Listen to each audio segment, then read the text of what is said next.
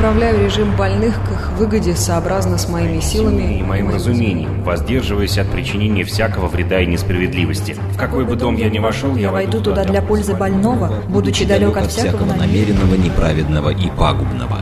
Я, я врач. врач. Программа о том, что помогает и что препятствует развитию здравоохранения в России и мире. О том, как жить, чтобы никогда не болеть.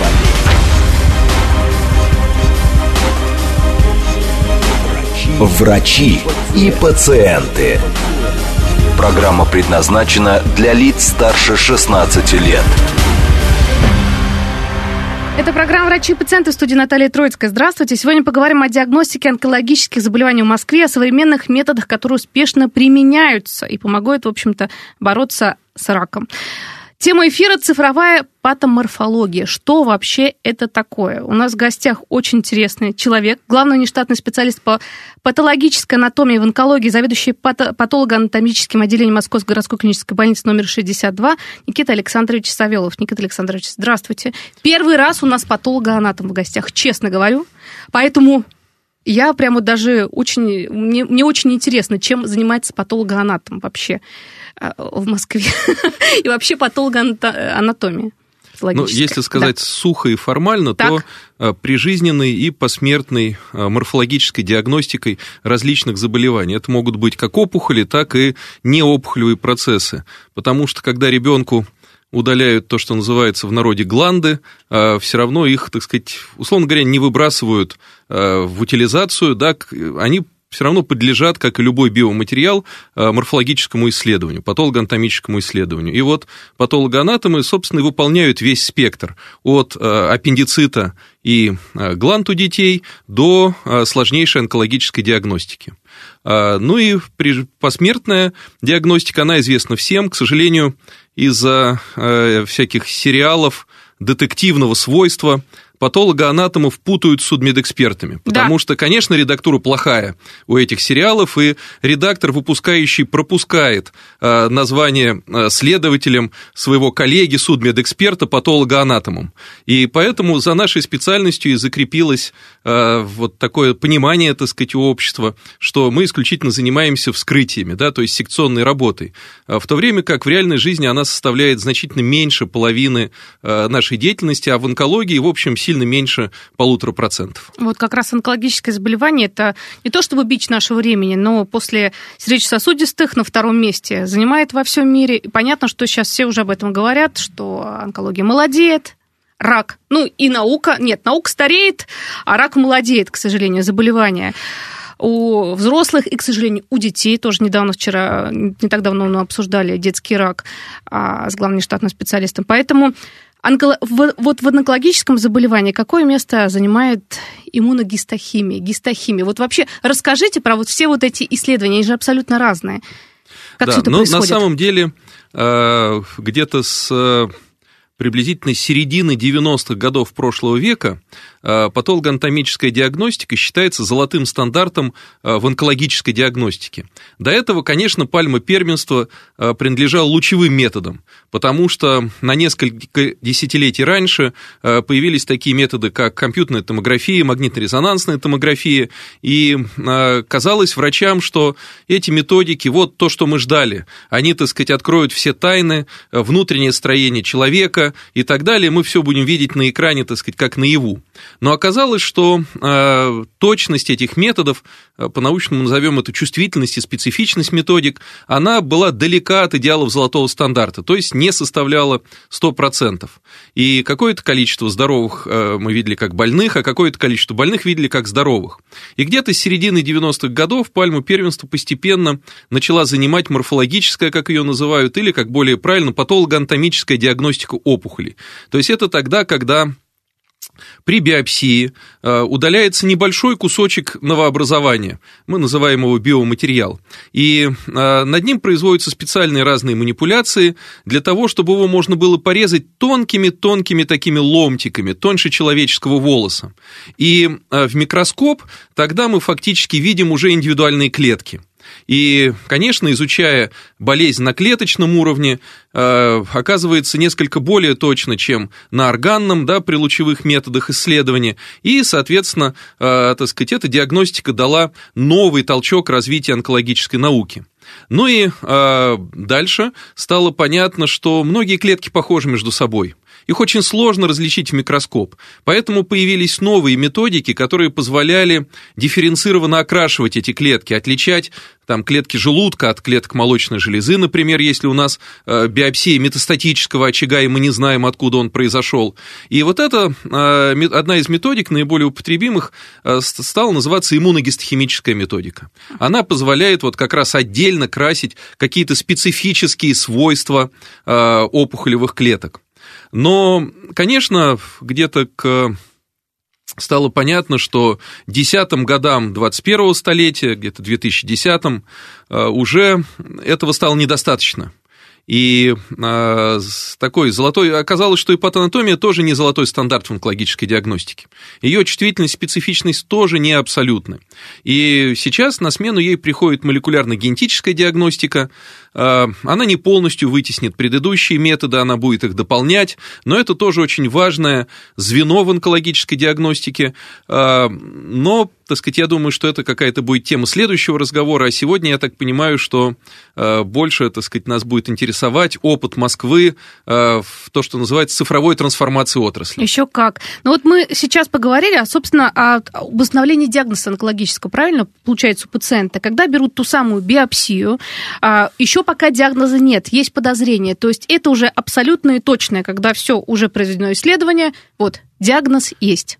Что дальше с этим биоматериалом? Я сейчас про стекла спрошу, потому что я знаю, что вот у человека, у которого уже есть официальный диагноз установленный, те самые стекла, может он их получить? Нет.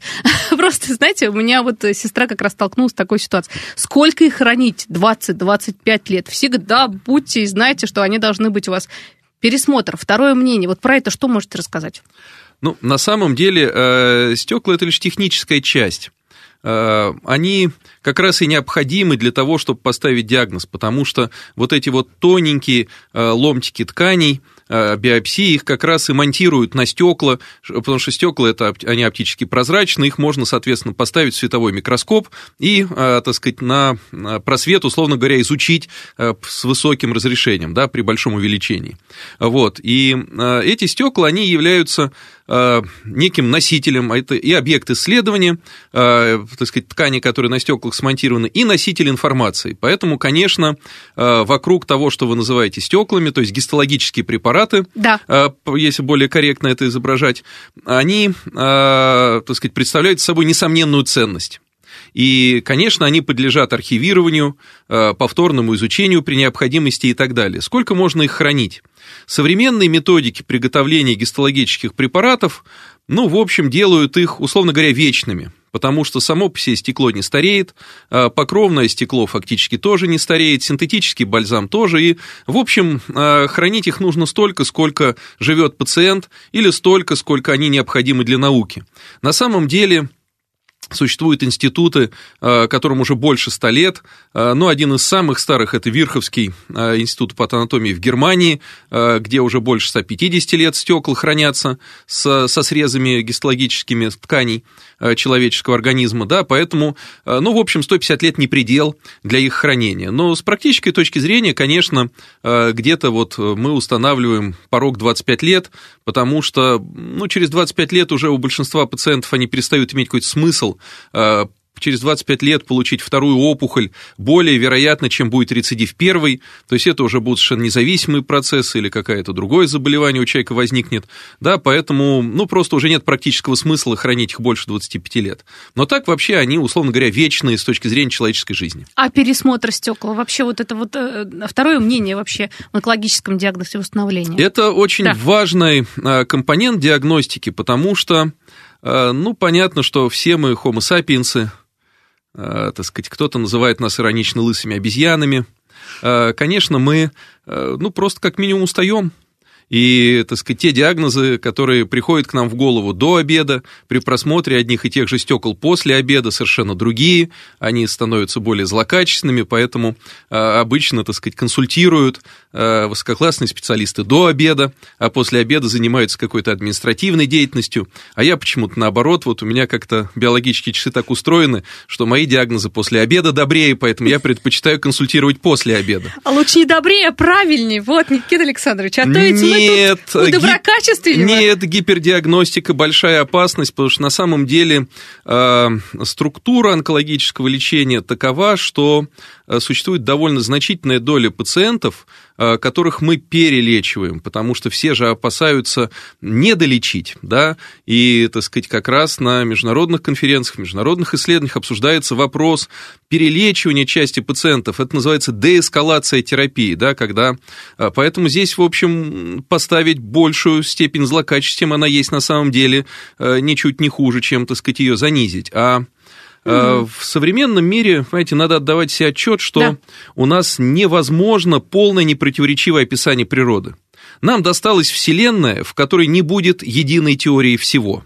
И поэтому э, вот истины в последней инстанции ее не существует. И э, вот в этих условиях, казалось бы, я сказал сейчас страшные вещи – нет истины в последней инстанции, невозможно полное непротиворечивое описание природы, то есть как бы нет конечной точки, да, нет абсолютно правильного диагноза и так далее. Как быть? Так. Ведь мы же, получается, что обречены, родившись на планете Земля, мы обречены на ошибку. Просто своим фактом рождения здесь. Как быть? Очень просто, ошибаться всем одинаково. Основной вопрос, который позволяет существовать любой человеческой деятельности, в том числе и медицине, это стандартизация подходов.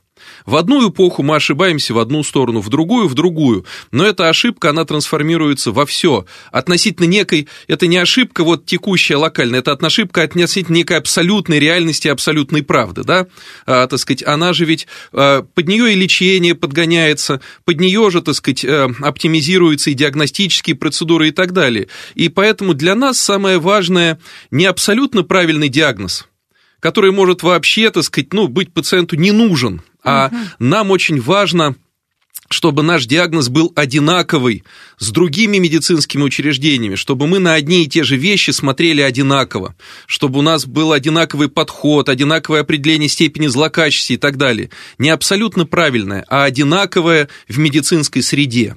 И вот а, когда мы а, смотрим а, препараты под микроскопом, да, то каждый смотрит по-своему. И вот цифровая трансформация отрасли, она как раз и нужна была нам для того, чтобы фактически сделать следующий шаг к унификации наших подходов к диагностике. Потому что, когда мы смотрим физические объекты, у нас огромные проблемы, логистические в первую очередь, для того, чтобы показать э, другому специалисту, э, так сказать, равно великому тебе, там, по этому же профилю, который может просто физически находиться в другом учреждении или в другом городе. Когда все-таки мы имеем дело с цифровыми объектами, да, а для электронов препятствий-то немного, провод, да, в общем, и только, а, то в этой связи конечно, коммуникация упрощается, и наши диагнозы становятся более стандартизованными. А это, собственно, и есть наша основная цель в улучшении диагностики. Это мы сейчас про московский стандарт как раз онкологической помощи начинаем говорить, как у нас все тут устроено, и с какой целью, собственно, был разработан и внедрен. Вот сейчас, э, кстати, сколько он уже работает вот по времени? А, я думаю, что с 2020 года уже, уже четвертый год пошел, год. да, три с половиной. Ну и как результаты на данный момент? Слушайте, ну результаты замечательные, потому что стандартизация же ведь она затрагивает не только просмотр и сам диагноз, она да. затрагивает и все технологические а, цепочки. Поэтому мы начали с того, что просто провели аудит технологического оснащения централизованных патологоанатомических отделений по профилю онкология, так сказать, выявили, что кому не хватает, и привели их к единому стандарту. А, это не то, что было абсолютно одинаковое оборудование у всех стояло, но, в общем, оно было в необходимом и достаточном количестве для качественной диагностики всем а, допоставлено. Это было больше 350 единиц, а, так сказать, сложной техники закуплено, а, так сказать, вот мэрией Москвы, департамент здравоохранения в онкологическую сеть. И это стоило колоссальных средств на э, конец 19 начало 20 года. Больше 650 миллионов рублей было потрачено на это дооснащение. И э, это имело один прямой эффект. Вот те э, специальные методы исследования, которые называются иммуногистохимией, по ним же ведь существует контроль качества. Uh-huh. Он как раз и нужен для того, чтобы мы понимали, мы одинаково красим или по-разному в разных учреждениях. Так вот, оказалось, что после переоснащения устойчивость онкологической службы Департамента здравоохранения города Москвы фантастическое. Количество, э, так сказать, отклоняющихся от среднего результата окрасок составляет меньше 10%. К сожалению, по России больше 30. И это опублико... это, эти данные публикуются каждый день в специальной печати. Угу. И, в общем, они доступны. Это не какой-то инсайт или еще что-то. Да, да, да. Это можно прочитать там в журнале «Архив патологии» и так далее. Каждый год э, лаборатория по контролю качества Минздрава публикует эти данные. И вот это вот дооснащение и приведение к единому стандарту привело к тому, что все-таки мы добились стандартизации. И это очень важная история. Конечно, дальше э, нам нужно было добиться стандартизации просмотра, да, после окраски просмотр. И переход в цифровую среду, для которого нам пришлось создать даже отдельный отраслевой стандарт – он называется АРМ врача-патологоанатома цифровое, то есть автоматизированное рабочее место врача-патологоанатома цифровое. Этого не было до там 2020 года. А, мы создавали этот отраслевой стандарт, если не ошибаюсь, в 2021 году его утвердили. Именно для того, чтобы у всех патанатомов, работающих в цифровой среде, стояла абсолютно одинаковая, современная, продвинутая, но унифицированная. Это главное. Ага. Вот здесь слово унификация ключевое, не современное и продвинутое, а унифицированное. Чтобы в общем, а, микроскопы же ведь у всех разные. И микроскопы тоже живут долго. Какие-то живут по 50 лет. И не очень стекла там у них стареют и стираются как-то. И, соответственно, если ты, в общем, работаешь на старом микроскопе, да, там со старыми лампами, или на новом, то э, изображения совершенно разные у тебя перед глазами. Но когда у тебя стоит унифицированный широкий экран, 4К, так сказать, на котором ты в огромном разрешении видишь э, гистологический препарат, то независимо от учреждения Москвы и стола патолога-анатома, он везде будет одинаковый. И вот это была принципиальная история. То есть, на самом деле, мы э, вот этим единым стандартом оснащения добились того, что мы все видим одно и то же.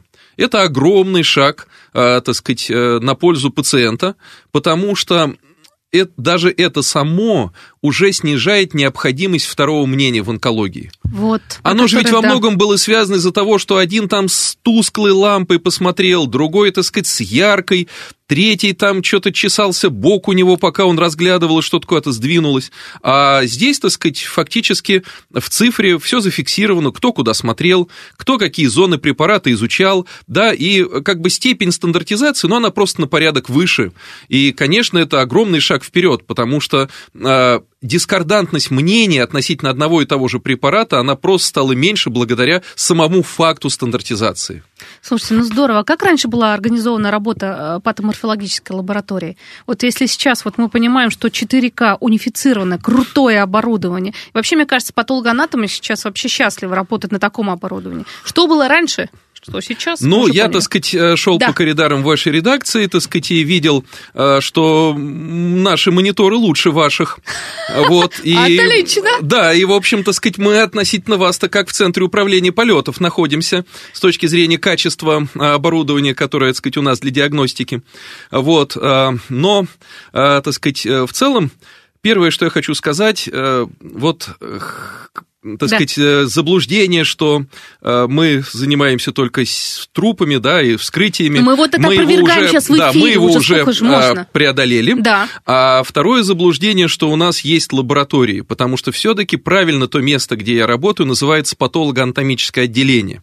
Поэтому вы должны были спросить, а как раньше работали патологоанатомические отделения? Так. Ага. А то ведь я бы хорошо, хоть я про морг не спросила, как у вас там в морге дела? Потому что это самое главное, на самом деле. Ну, вот главный миф, что ли, я не знаю, почему-то вот, когда я сказала, что ко мне придет в гости патологоанатом, все сразу, о, будете про морг разговаривать, как там работа устроена. Я говорю, да что же это такое, люди добрые.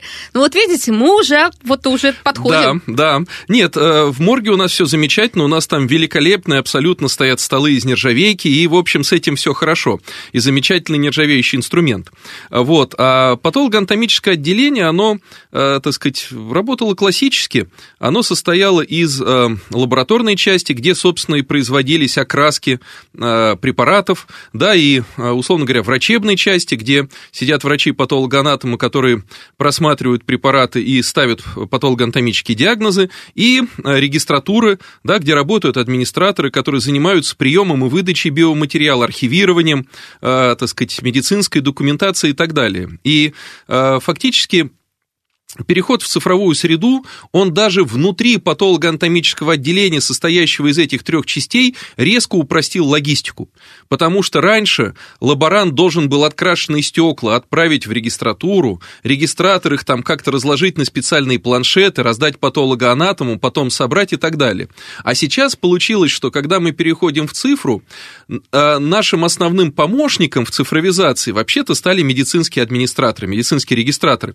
Угу. Потому что у них убрался целый пласт работы. Им не нужно ничего получать по пневмопочте из лаборатории, раскладывать, так сказать, разносить, потом собирать. Им нужно просто поднести бланк направления с QR-кодом внутрилабораторным э, к сканеру штрих-кодов, пикнуть, условно говоря, ну, потому что пиканием да. сопровождается, так сказать, э, то, что зафиксировано, и все уже в электронном виде открывается, и дальше, соответственно, поступает на распределение между врачами-патологоанатомами.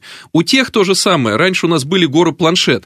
И, в общем, э, было очень легко понять, э, кто работает быстро, а кто медленно, потому что когда распределяют материал по всем врачам одинаково, вечером я, как заведующий, обходил кабинеты и смотрел, у одного гора планшет, то, что называлось, у другого пустой стол. И, в общем, понятно, кто завтра так сказать, кандидат на нагоняй.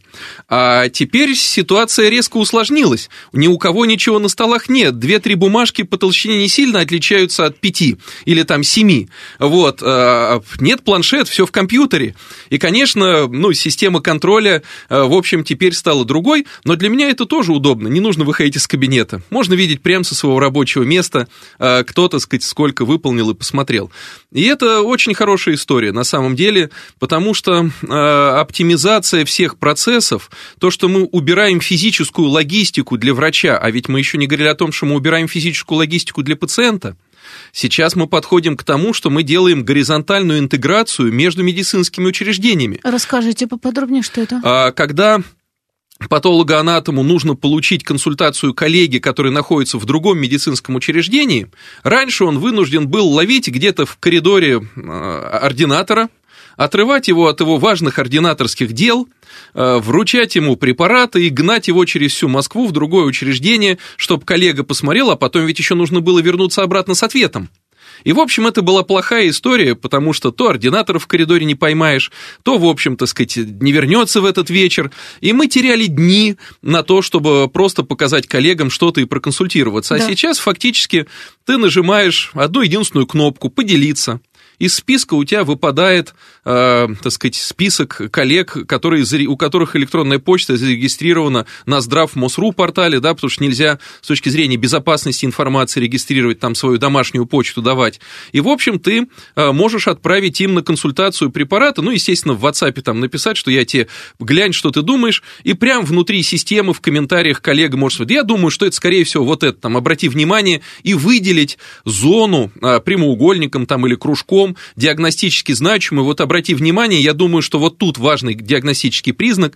И, в общем, то сказать, э, как бы это минуты фактически. Да. Это не дни там какие-то, не часы.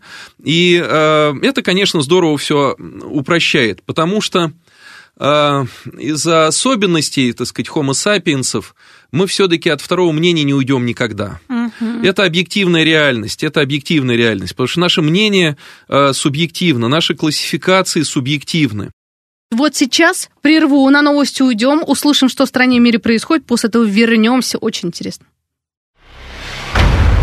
Я направляю режим больных к их выгоде сообразно с моими силами и моим разумением, воздерживаясь от причинения всякого вреда и несправедливости. В какой бы дом я ни вошел, я войду туда для пользы больного, будучи далек от всякого намеренного, неправедного и пагубного. Я, Я врач. врач. Программа о том, что помогает и что препятствует развитию здравоохранения в России и мире. Врачи и пациенты. Продолжаем наш разговор. Итак, Никита вот. Александрович, приемчики. Да, Что итак, э, приемчики угу. у патанатомов, в котором мы различаемся между собой. Теперь к искусственному интеллекту. Понятно, что э, население и чиновников не устраивает это дело, потому что они-то хотели, чтобы все было валидное, стандартизованное, одинаковое, еще и по высшему разряду. А мы, понимаешь, тут приемчиками оперируем. Это, конечно, никому не нравится. И они тогда, так сказать, поверили в то, что искусственный интеллект придет и всех, так сказать, научит работать, потому что уж он-то не устает, до обеда и после обеда он думает одинаково, а еще он может, пока мы спим ночью, тоже, в общем, немножко думать над препаратами и, соответственно, сказать, выдавать стандартизованный результат. А, дело оказалось несколько сложнее. Так. И э, так сказать, ну вот, э, если мы посмотрим, например, библиотеку университетскую Memorial Sloan Kettering центра, хотя это сейчас уже никакие не дружественные нам партнеры, но библиотека у них, несмотря на это, хорошая, то там э, есть, так сказать, статьи, которые они рекомендуют читать своим врачам. Одна из них называется примерно так «Искусственный интеллект». Э, боссы медучреждений на него надеются, а врачи его не любят. И это на самом деле так, потому что, э, так сказать, начальники верят в священный, это не как священная корова, в священный искусственный интеллект, что вот он придет и решит все вопросы.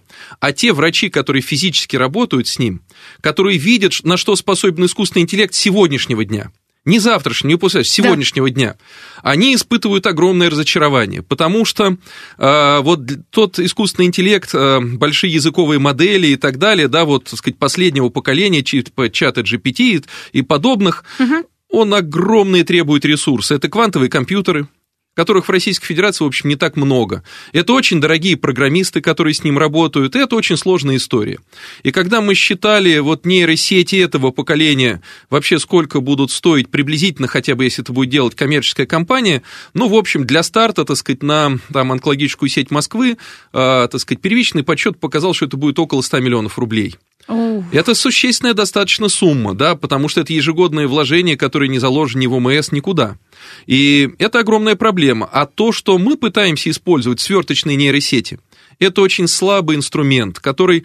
Как э, ребенок, да, по сравнению ну, с... Ну, фактически, да. Они, например, обладают свойством забывчивости. Студент первого курса. Ага. Они обладают свойством забывчивости. Их невозможно обучить, э, так сказать, сделать универсальными, многозадачными и так далее. Там, например, для того, чтобы решить очень простую задачу, поиск метастазов колоректального рака в лимфатических узлах, нам пришлось обучить 4 нейросети, каждая помогает другой, потому что одна нейросеть с такой простой задачей, с которой справляется является ординатор патологоанатом, справиться не в состоянии. Это огромная проблема. Поэтому мы-то, во-первых, путаем машинное обучение и искусственный интеллект, а во-вторых, мы путаем разные типы искусственного интеллекта, и для обывателя нейросети это некая одна сущность, да. а это огромное количество сущностей разного уровня.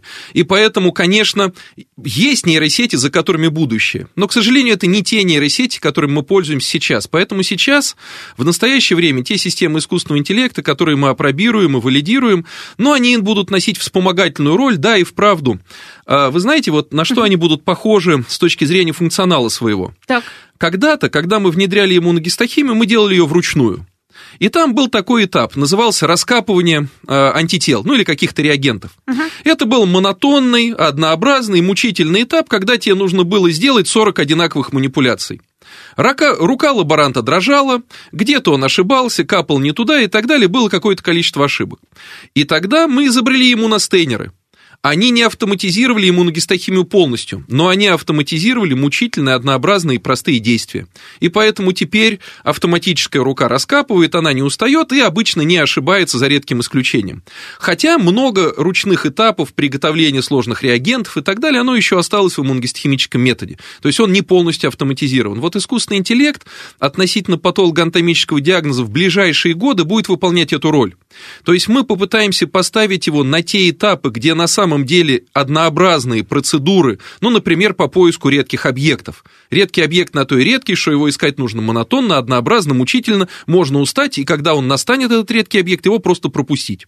Вот здесь, конечно, искусственный интеллект будет лучше человека, и тут вопросов нет. Это не постановка диагноза, это не определение стратегии лечения, не определение биологического потенциала опухоли. Это всего лишь поиск редких объектов, там, где на самом деле мы ошибаемся не так редко. И вот, э, так сказать, одна из поводов для пересмотра э, там своего материала – это количество пораженных метастазом лимфоузлов. Почему так происходит? Так. Потому что на одно стекло многие учреждения помещают 3-5 лимфатических узлов.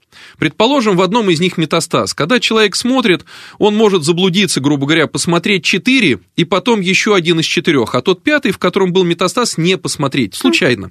Не часто, но это происходит. А в другом учреждении начнут с того, где был метастаз, и поэтому его и в одном заключении у тебя будет одно количество метастазов, а в другом заключении другое.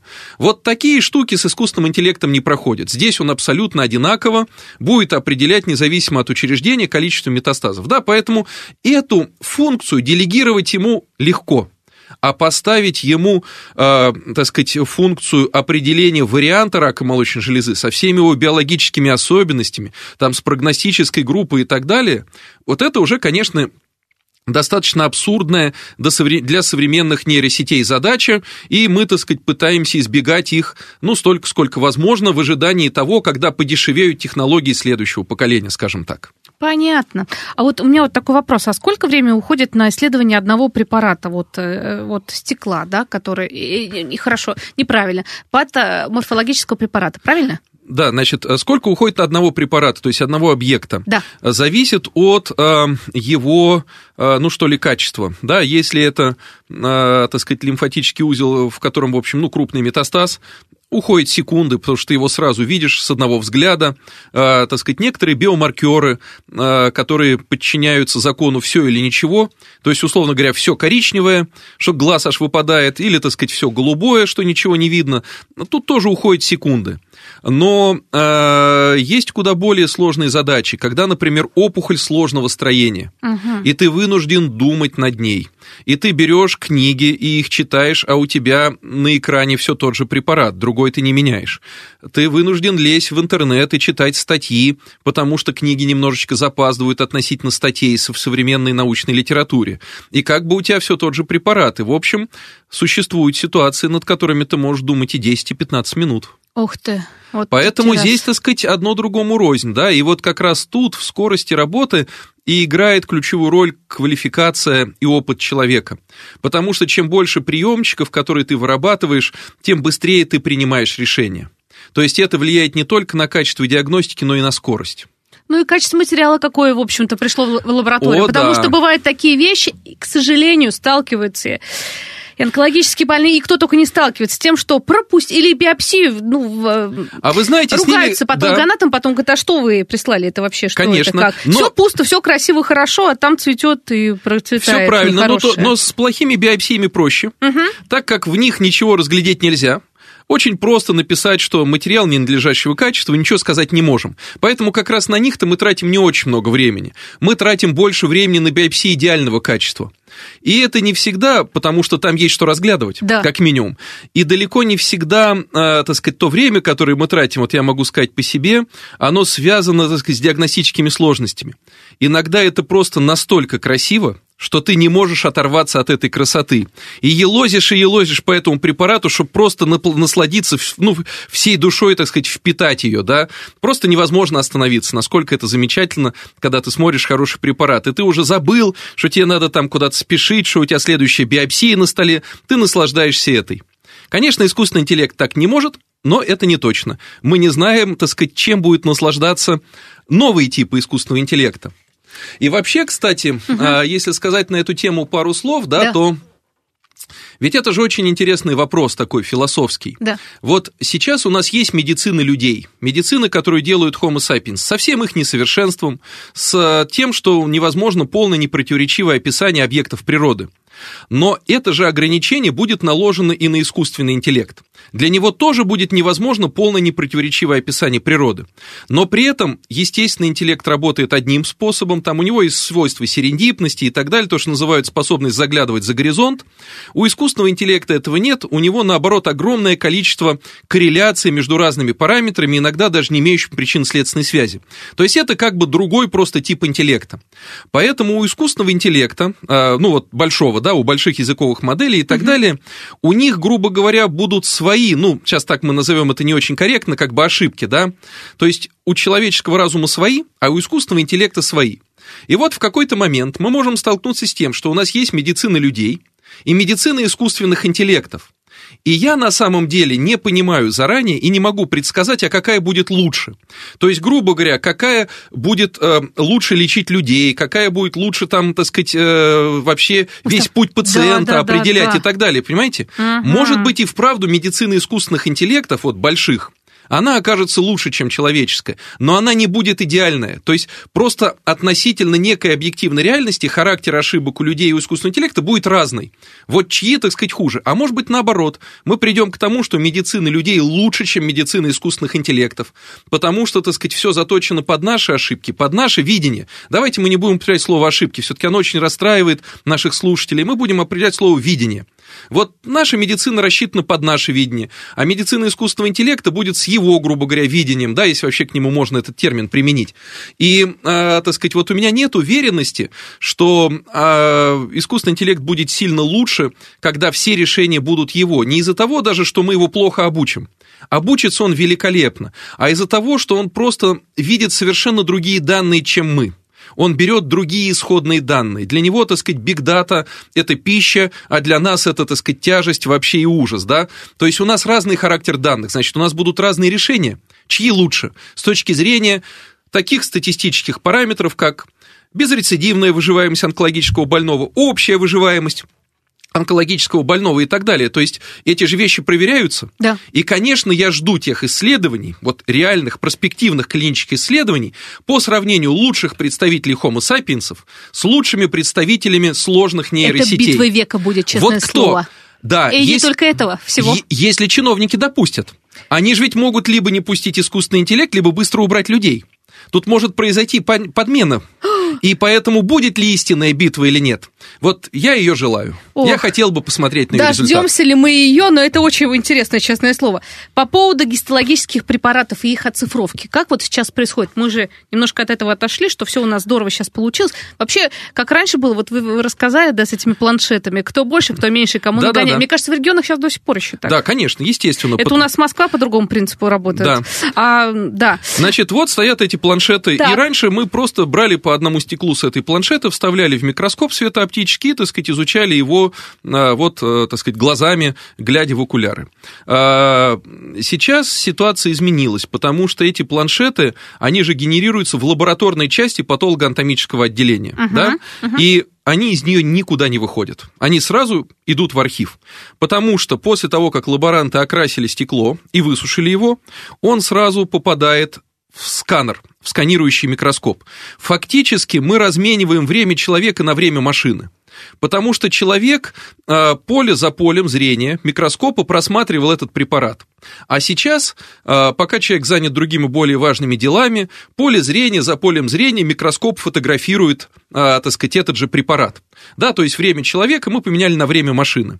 Соответственно, дальше мозги этого компьютера объединяют результирующее изображение и отправляют его на монитор человека – но на мониторе мы видим его не по кусочкам, как в микроскоп обычный светооптический, а так. целиком. Угу. Поэтому время, которое мы затрачиваем на просмотр биообъекта, да, среза, так сказать, окрашенного, на мониторе, оно меньше, чем нам нужно было в микроскопе. Мы на самом деле размениваем время человека на время машины.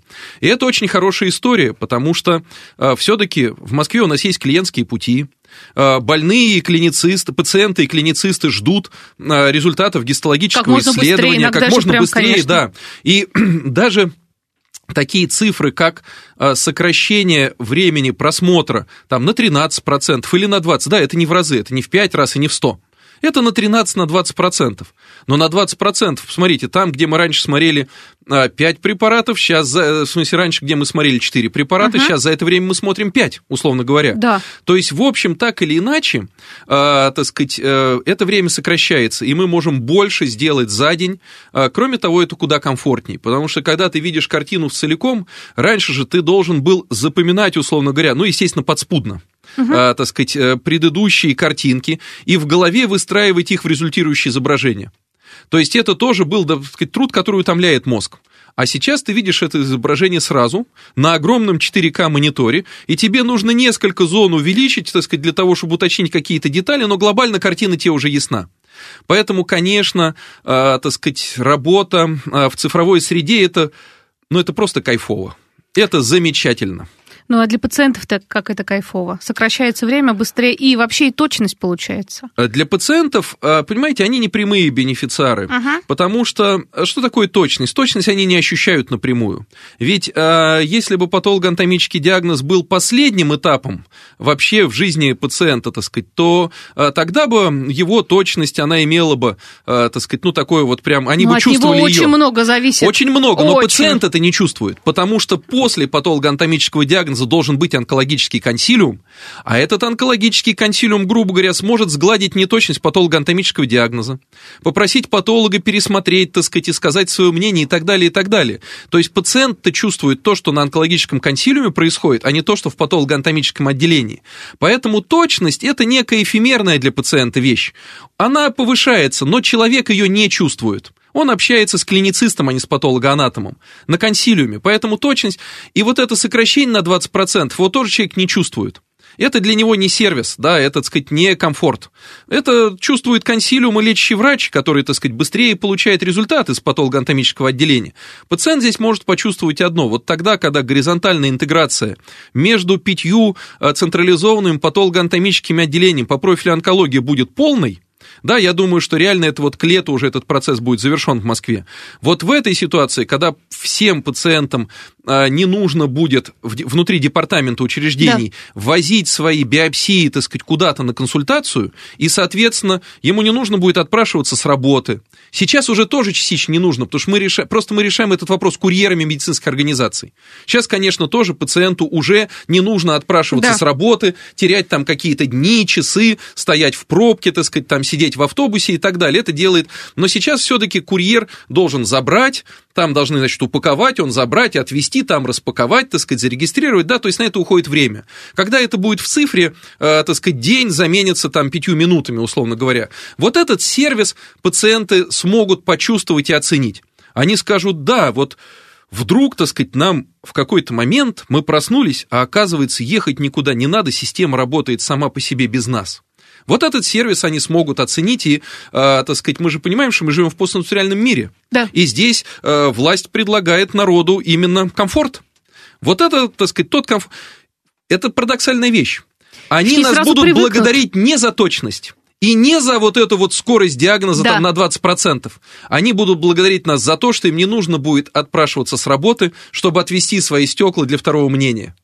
Казалось бы, самая фигня, ну, в общем, из всего да. того, что мы обсудили. А для человека это будет, так сказать, самым важным. Очень удобно. Раз, два, три. А вот если сложный какой-то случай, которого тяжело, э, тяжело подаются диагностики. Что здесь быть? Вот мы говорили, есть идеальные препараты, где вы наслаждаетесь, смотрите, вообще любой патологоанатом смотрит. Есть э, полностью там не соответствует ничего посмотреть. А если что-то сложное, вот, вот мы сейчас как раз про цифровую форму, да? Раньше, раньше, так сказать, мы в какой... Консилиум такой громадный, что ли, пересматривать? Да, значит, раньше мы, раньше мы делали э, такую э, штуку, как, да. э, так сказать, городской наш вот патологоанатомический консилиум, консилиум в онкологии, когда, так как э, наше учреждение головное именно вот в городской сети патологоанатомических онкологических учреждений, э, я имею в виду патолог, сейчас мы называемся даже референс-центр, поэтому, э, так сказать, вы меня представили как заведующего отделения, но я уже не заведую отделением, вот, я сейчас руковожу этим референс-центром городским по патологоанатомической, иммуногистохимической, молекулярно-генетической диагностике солидных опухолей. Ух ты. Вот, так. и, соответственно, раньше мы на базе нашего центра собирались там раз в месяц, каждый привозил свои сложные случаи, мы сидели, это такой многоголовый микроскоп, он на 10 человек, э, так сказать, могут смотреть на один и тот же препарат, называется мультихед, да, ну, много голов. Ух ты! Вот, и мы сидели за этим мультихедом, он есть в каждом из наших учреждений, иногда мы собирались в э, первой онкологической больнице города Москвы, ну, в общем, так сказать, где было удобнее, и э, обсуждали наши сложные случаи. Но, конечно, раз в месяц, во-первых, это мало, во-вторых, это было далеко не каждый месяц, и это была сложная история. А в цифре мы можем, э, так сказать, легко поделиться случаем с несколькими людьми.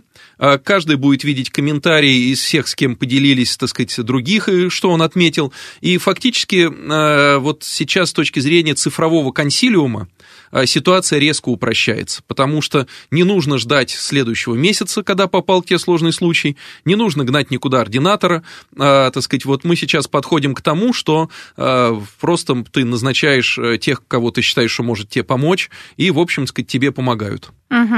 А вот такой вопрос, немножко другого характера. Может ли человек со стеклом все равно я так скажу, потому угу. что у нас пациенты привыкли к этому выражению, а, с материалом, да, с да. препаратом, а, из другой клиники, частной, не знаю, с другого региона, оцифровать в одной из лабораторий, вот как раз якорных онкоклиник московских, и проверить поставленный диагноз сделан там? А, ну, обычно сейчас мы не цифруем внешний материал, угу. потому что это требует дополнительных ресурсов, и так сказать, возникает э, техническая проблема маркировки, потому что там же э, в наших э, якорных стационарах у нас все-таки есть то, что называется patient ID, да, это его уникальный регистрационный номер в системе EMIAS, в электронной истории болезни. Да. И поэтому, так сказать, мы понимаем, какому пациенту принадлежат сканы, внутри городской сети. Когда извне попадает пациент, у него нету EMIAS ID, и, соответственно, нам нужно тогда, чтобы его отсканировать, распечатывать на него этикетку, заклеивать оригинальную. Это, конечно, плохая история, потому что потом, в случае каких-то разборок и так далее, у тебя уже может быть испорчена оригинальная маркировка материала, с которым он пришел. Да. Поэтому мы не сканируем, пока вот э, на уровне вообще всей России не решен этот вопрос, да, с идентификацией пациентов, и нет какого-то универсального номера пациента общероссийского, да, а не чисто московского. Мы не сканируем сканируем, мы смотрим их в обычный световой микроскоп, поэтому, когда пациент приходит за вторым мнением, а, все-таки, так сказать, это остается на уровне световой микроскопии. Тем не менее, оно есть, это уже радует, потому что иногда пропускают диагноз, а здесь можно Да, конечно, получить... второе мнение есть, и все наши учреждения, их регистратуры принимают на пересмотры э, у пациентов любой принадлежности, просто если это москвичи, то, э, так сказать, это делается в большинстве случаев в счет средств ОМС, если, так сказать, это иногородние пациенты, то мы вынуждены, э, так сказать, оплату с пациента получать, но глобально, так сказать, в муниципальной сети Э, они, в общем, далеко не самые высокие. Мне даже кажется, что они ниже рынка, потому что нам довольно сложно согласовывать изменения в прайсе и так далее, и так далее. Все-таки мы бюджетное учреждение, да, и у нас это довольно жестко регламентировано. Мы не можем любую цену поставить с потолка, и, э, так сказать, э, как бы это, ну, хорошая опция для пациентов пересмотреть в якорных онкологических стационарах свой материал. Вот это очень важный, ну это опять же для лечения. А вот все ли нужно исследовать? Вопрос. Это вот сейчас, знаете, это вопрос на самом деле очень частый а, от пациентов, онколога, например, когда на эфире, потому что, например, удалили родинку, не исследовали, и еще что-то убрали, не исследовали. Вот у меня такой вопрос э, от лица всех пациентов. Если что-то не пропустить, не дай бог. Ответ очень простой. Да. Э, любой биоматериал, удаленный у человека, должен быть э, подвергнут патологоанатомическому исследованию. Ничего никуда выбрасывать нельзя без патологоанатомического исследования. И э, существует очень много историй, когда думали, что удалили родинку, а был плоскоклеточный рак. Потом, соответственно, в этом месте воспаления думали, что, так сказать, ранка, условно говоря, нагноилась, да, как пациенты говорят, а это инвазия была. Когда уже были метастазы на шее, стало понятно, что что-то там с той родинкой было не так. Но это уже была другая стадия онкологического заболевания, и можно было этих проблем избежать. Поэтому, конечно, а, да, когда ты в косметологических салонах удаляешь там 20 родинок, а, есть э, даже это вот честно руку на да. сердце положа, нужно исследовать тотально, потому что, э, так сказать, э, вот при современных, кто удаляет родинки, да, наиболее социально активная часть населения. А ее социальная активность проявляется не только в том, что она родинками обросла, но еще и в том, что они часто ездят на юг и загорают. Наши гены э, меланина не приспособлены к южному солнцу. И поэтому э, вот та эпидемия меланомы, которую мы наблюдаем, она как раз связана с инсоляцией на южном солнце. Это надо обязательно изучать. Вот, а теперь мы будем об этом знать и задумываться. Благодарю главный нештатный специалист по патологоанатомической анатомии в онкологии Никита Александрович Савелов был у нас в гостях. Спасибо. Спасибо. До свидания.